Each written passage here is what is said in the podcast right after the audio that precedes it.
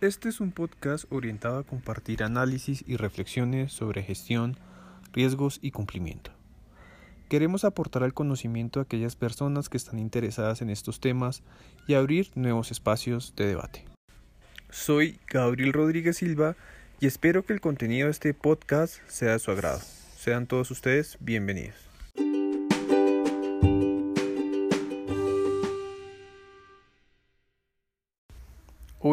En gestión, riesgos y cumplimiento, hablaremos de la guía sobre nuevos riesgos en el lavado de activos y la financiación del terrorismo asociados al COVID-19, documento que fue expedido por la Superintendencia de Sociedades de Colombia en el año 2020. La guía tiene por objetivo proporcionar orientación encaminada a abordar la crisis del COVID-19 y sus efectos de cara a los nuevos riesgos que se presentan en materia de delitos como el lavado de activos y la financiación del terrorismo. Los riesgos que hacen parte de esta guía fueron consultados en diferentes fuentes y en especial en un comunicado de Gafilat sobre la COVID-19 y sus riesgos asociados al lavado de activos y la financiación del terrorismo. Este comunicado fue publicado en Buenos Aires el 8 de abril del 2020 y está disponible en la página oficial de Gafilat. El GAFILAT es el Grupo de Acción Financiera de Latinoamérica, organización intergubernamental de base regional que agrupa a 17 países de América del Sur, Centroamérica y América del Norte y fue creado para prevenir y combatir el lavado de activos, la financiación del terrorismo y la financiación de la proliferación de armas de destrucción masivas a través del compromiso de mejora continua de las políticas nacionales contra estos flagelos y la profundización en los distintos mecanismos de cooperación entre los países miembros.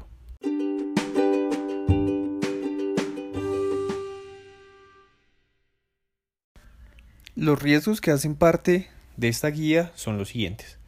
Primero, tráfico de medicamentos falsificados, adulteración de implementos médicos y venta de algunos insumos sin los estándares de calidad exigidos por el sector salud. Segundo, aumento de fraudes financieros y estafas con ocasión de la incertidumbre económica y los miedos causados por la pandemia. Tercero, incremento de los delitos relacionados con corrupción por la necesidad y urgencia que supone un estado de emergencia nacional dentro de los procesos de contratación del Estado. Cuarto, uso de economía informal para proporcionar financiamiento. Quinto, oferta de inversiones fraudulentas en modalidad de esquemas Ponzi, más conocidos acá en Colombia como pirámides, ante la incertidumbre económica y los medios derivados de la pandemia. Sexto, uso de activos virtuales como método para el lavado de activos. Séptimo, aumento de las operaciones financieras remotas o no presenciales y compra de productos y servicios en línea, lo cual podría ser aprovechado por los delincuentes para realizar fraudes y delitos cibernéticos. Octavo, evasión de los controles dispuestos por las empresas para el adecuado conocimiento de los clientes y demás contrapartes a causa del trabajo de manera remota. Noveno, reducción en el volumen de los reportes de operaciones sospechosas recibidos y posible retraso en la obtención de información adicional requerida para el análisis o investigación en curso. Décimo, reclutamiento de personas para apoyar actividades criminales que generan recursos susceptibles de ser lavados ante las necesidades económicas de la población y el desempleo. Un décimo, mal uso y abuso de las organizaciones sin fines de lucro. Dudécimo, uso indebido de las personas jurídicas para obtener y posteriormente lavar dinero u ocultarlo. Décimo tercero, dificultad en el mantenimiento óptimo del sistema de prevención del lavado de activos por parte del sector privado ante el cese o disminución temporal de funciones que involucran la actividad presencial de sus recursos humanos. Decimo cuarto, cierre temporal o intermitencia de algunas actividades económicas que impiden el adecuado cumplimiento de las obligaciones en materia de lavado de activos y financiación del terrorismo. Ahora bien, ¿Cuáles son las prácticas y medidas encaminadas a mitigar los principales riesgos? Es decir, ¿cuáles son los controles con los cuales se puede gestionar estos riesgos? Primero, implementar planes de continuidad de negocio en respuesta a la crisis que incluyan la implementación de medidas de lavado de activos y financiación del terrorismo con un enfoque basado en riesgos. Segundo, implementar protocolos claros de trabajo remoto dirigidos al talento humano con el objetivo de mantener un óptimo funcionamiento de los controles del sistema de prevención del lavado de activos y financiación del terrorismo. Tercero, identificar los riesgos asociados al COVID-19 de cara al tipo de negocio, la operación, el tamaño, las áreas geográficas donde opera y establecer controles que se traduzcan en una disminución de la posibilidad del acaecimiento o impacto del riesgo de lavado de activos y financiación del terrorismo.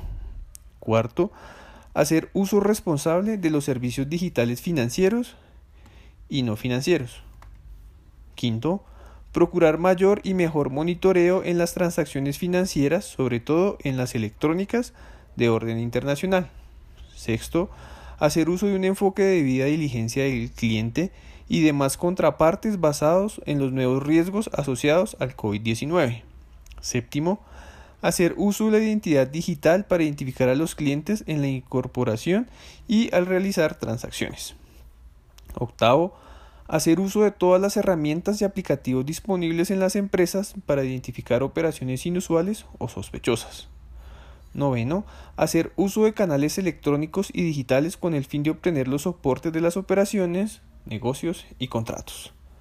Décimo, dejar documentado el análisis de cada situación que pueda ser una fuente de riesgo de lavado de activos y financiación del terrorismo asociado al COVID-19 con el fin de implementar los controles necesarios y facilitar su seguimiento.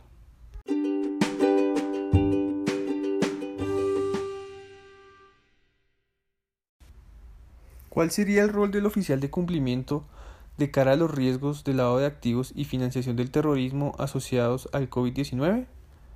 De acuerdo a lo establecido con la guía, este rol de cara a los riesgos asociados al COVID-19 en materia de lavado de activos y financiación del terrorismo es relevante, pues deberán promover la adopción oportuna de los correctivos y actualizaciones en su sistema de prevención y aplicar nuevas metodologías que les permitan identificar, medir, controlar los nuevos riesgos presentados.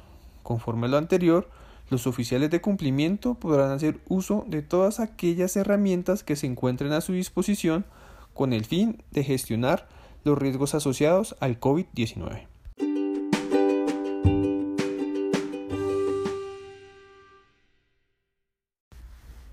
En las notas de este capítulo podrán encontrar el enlace desde el cual podrán descargar la guía sobre nuevos riesgos en lavado de activos y financiación del terrorismo asociados al COVID-19. Los invito a seguir escuchando el contenido de este podcast. Muchas gracias, feliz día.